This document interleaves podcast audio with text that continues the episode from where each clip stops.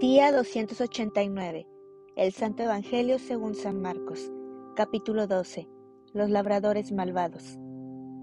Entonces comenzó Jesús a decirles por parábolas. Un hombre plantó una viña, la acercó de vallado, cavó un lagar, edificó una torre y la arrendó a unos labradores y se fue lejos. Y a su tiempo envió un siervo a los labradores para que recibiese de estos del fruto de la viña mas ellos, tomándole, le golpearon y le enviaron con las manos vacías. Volvió a enviarles otro siervo, pero apedreándole, le hirieron en la cabeza y también le enviaron afrentado. Volvió a enviar otro, y a éste mataron, y a otros muchos, golpeando a unos y matando a otros. Por último, teniendo aún un hijo suyo, amado, lo envió también a ellos, diciendo, tendrán respeto a mi hijo. Mas aquellos labradores dijeron entre sí, este es el heredero, venid, matémosle, y la heredad será nuestra. Y tomándole, le mataron y le echaron fuera de la viña. ¿Qué, pues, hará el Señor de la viña? Vendrá y destruirá a los labradores y dará su viña a otros. Ni aun esta escritura habéis leído, la piedra que desecharon los edificadores ha venido a ser cabeza del ángulo. El Señor ha hecho esto, y es cosa maravillosa a nuestros ojos. Y procuraban prenderle, porque entendían que decía contra ellos aquella parábola, pero temían a la multitud, y dejándole se fueron. La cuestión del tributo. Y le enviaron algunos de los fariseos y de los herodianos, para que le sorprendiesen en alguna palabra.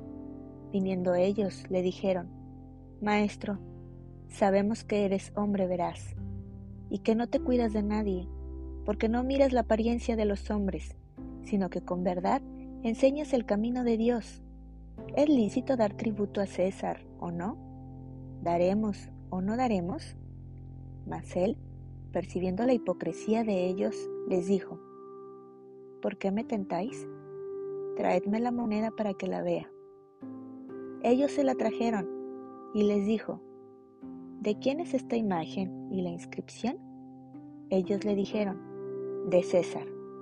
Respondiendo Jesús les dijo, Dad a César lo que es de César y a Dios lo que es de Dios y se maravillaron de él. La pregunta sobre la resurrección. Entonces vinieron a él los saduceos, que dicen que no hay resurrección, y le preguntaron, diciendo, Maestro, Moisés nos escribió que si el hermano de alguno muriere y dejare esposa, pero no dejare hijos, que su hermano se case con ella y levante descendencia a su hermano. Hubo siete hermanos. El primero tomó esposa y murió sin dejar descendencia, y el segundo se casó con ella y murió y tampoco dejó descendencia, y el tercero de la misma manera, y así los siete, y no dejaron descendencia, y después de todos murió también la mujer. En la resurrección, pues, cuando resuciten, ¿de cuál de ellos será ella mujer, ya que los siete la tuvieron por mujer? Entonces respondiendo Jesús les dijo, No erráis por esto, porque ignoráis las escrituras y el poder de Dios, porque cuando resuciten de los muertos, ni se casarán, ni se darán en casamiento, sino serán como los ángeles que están en los cielos. Pero respecto a que los muertos resucitan, ¿no habéis leído en el libro de Moisés cómo le habló Dios en la zarza diciendo, Yo soy el Dios de Abraham, el Dios de Isaac y el Dios de Jacob? Dios no es Dios de muertos, sino Dios de vivos, así que vosotros mucho erráis. El gran mandamiento. Acercándose a uno de los escribas, que los había oído disputar, y sabía que les había respondido bien, le preguntó, ¿Cuál es el primer mandamiento de todos? Jesús le respondió, el primer mandamiento de todos es, Oye Israel, el Señor nuestro Dios, el Señor uno es. y amarás al Señor tu Dios con todo tu corazón, y con toda tu alma, y con toda tu mente, y con todas tus fuerzas. Este es el principal mandamiento. Y el segundo es semejante. Amarás a tu prójimo como a ti mismo. No hay otro mandamiento mayor que estos. Entonces el escriba le dijo, Bien, maestro, verdad has dicho, que uno es Dios y no hay otro fuera de él y el amarle con todo el corazón, con todo el entendimiento, con toda el alma y con todas las fuerzas, y amar al prójimo como a uno mismo, es más que todos los holocaustos y sacrificios. Jesús entonces, viendo que había respondido sabiamente, le dijo, No estás lejos del reino de Dios. Y ya ninguno osaba preguntarle. ¿De quién es hijo el Cristo? enseñando Jesús en el templo, decía, ¿Cómo dicen los escribas que el Cristo es hijo de David? Porque el mismo David dijo por el Espíritu Santo, dijo el Señor a mi Señor, siéntate a mi diestra, hasta que ponga tus enemigos por estrado de tus pies. David mismo le llama Señor. ¿Cómo, pues, es su hijo? Y gran multitud del pueblo le oía de buena gana. Jesús acusa a los escribas. Y les decía en su doctrina, guardaos de los escribas, que gustan de andar con largas ropas y aman las salutaciones en las plazas y las primeras sillas en las sinagogas y los primeros asientos en las cenas, que devoran las casas de las viudas y por pretexto hacen largas oraciones. Estos recibirán mayor condenación. La ofrenda de la viuda. Estando Jesús sentado delante del arca de la ofrenda, miraba cómo el pueblo echaba dinero en el arca. Y muchos ricos echaban mucho. Y vino una viuda pobre y echó dos blancas, o sea, un cuadrante. Entonces, llamando a sus discípulos, les dijo, De cierto os digo, que esta viuda pobre echó más que todos los que han echado en el arca, porque todos han echado de lo que les sobra, pero ésta de su pobreza, echó todo lo que tenía, todo su sustento. Capítulo 13. Jesús predice la destrucción del templo. Saliendo Jesús del templo, le dijo uno de sus discípulos, Maestro, mira qué piedras y qué edificios. Jesús, respondiendo, le dijo, ¿Ves estos grandes edificios? No quedará piedra sobre piedra que no sea derribada. Señales antes del fin. Y se sentó en el monte de los olivos, frente al templo.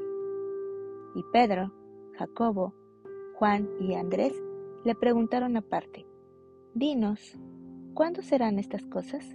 ¿Y qué señal habrá cuando todas estas cosas hayan de cumplirse?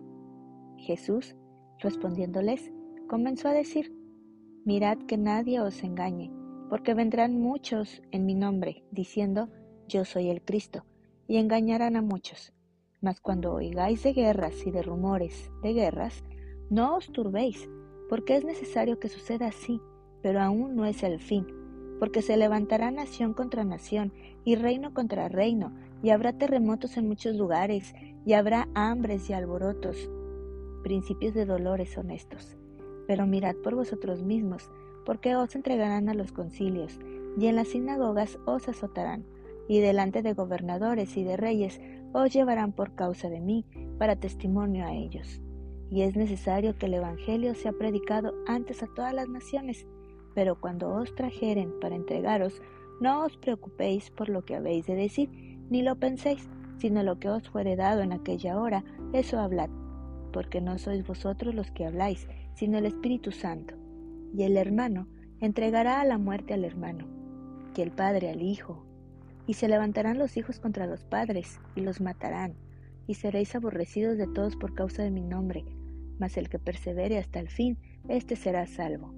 Pero cuando veáis la abominación desoladora de que habló el profeta Daniel, puesta donde no debe estar, el que lee entienda, entonces los que estén en Judea huyan a los montes, el que esté en la azotea no descienda a la casa, ni entre para tomar algo de su casa, y el que esté en el campo no vuelva atrás a tomar su capa. Mas, hay de las que estén encintas y de las que críen en aquellos días, orad, pues, que vuestra huida no sea el invierno, porque aquellos días serán de tribulación, cual nunca ha habido desde el principio de la creación que Dios creó, hasta este tiempo ni la habrá. Y si el Señor no hubiese acortado aquellos días, nadie sería salvo. Mas por causa de los escogidos que Él escogió, acortó aquellos días. Entonces, si alguno os dijere, mirad, aquí está el Cristo, o mirad, allí está, no le creáis, porque se levantarán falsos cristos y falsos profetas, y harán señales y prodigios, para engañar, si fuese posible, aún a los escogidos. Mas vosotros mirad, os lo he dicho todo antes. La venida del Hijo del Hombre. Pero en aquellos días, después de aquella tribulación, el sol se oscurecerá, y la luna no dará su resplandor, y las estrellas caerán del cielo, y las potencias que están en los cielos serán conmovidas. Entonces verán al Hijo del Hombre, que vendrá en las nubes con gran poder y gloria, y entonces enviará sus ángeles, y juntará a sus escogidos de los cuatro vientos, desde el extremo de la tierra hasta el extremo del cielo. De la higuera aprended la parábola. Cuando ya su rama está tierna y brotan las hojas, sabéis que el verano está cerca. Así también vosotros, cuando veáis que suceden estas cosas, conoced que está cerca, a las puertas. De cierto os digo que no pasará esta generación hasta que todo esto acontezca. El cielo y la tierra pasarán, pero mis palabras no pasarán pero de aquel día y de la hora nadie sabe, ni aun los ángeles que están en el cielo, ni el Hijo, sino el Padre. Mirad, velad y orad, porque no sabéis cuándo será el tiempo. Es como el hombre que yéndose lejos dejó su casa y dio autoridad a sus siervos y a cada uno su obra, y al portero mandó que velase. Velad, pues, porque no sabéis cuándo vendrá el Señor de la casa, si al anochecer, o a la medianoche, o al canto del gallo, o a la mañana, para que cuando venga de repente no os halle durmiendo. Y lo que a vosotros digo, a todos los digo, velad.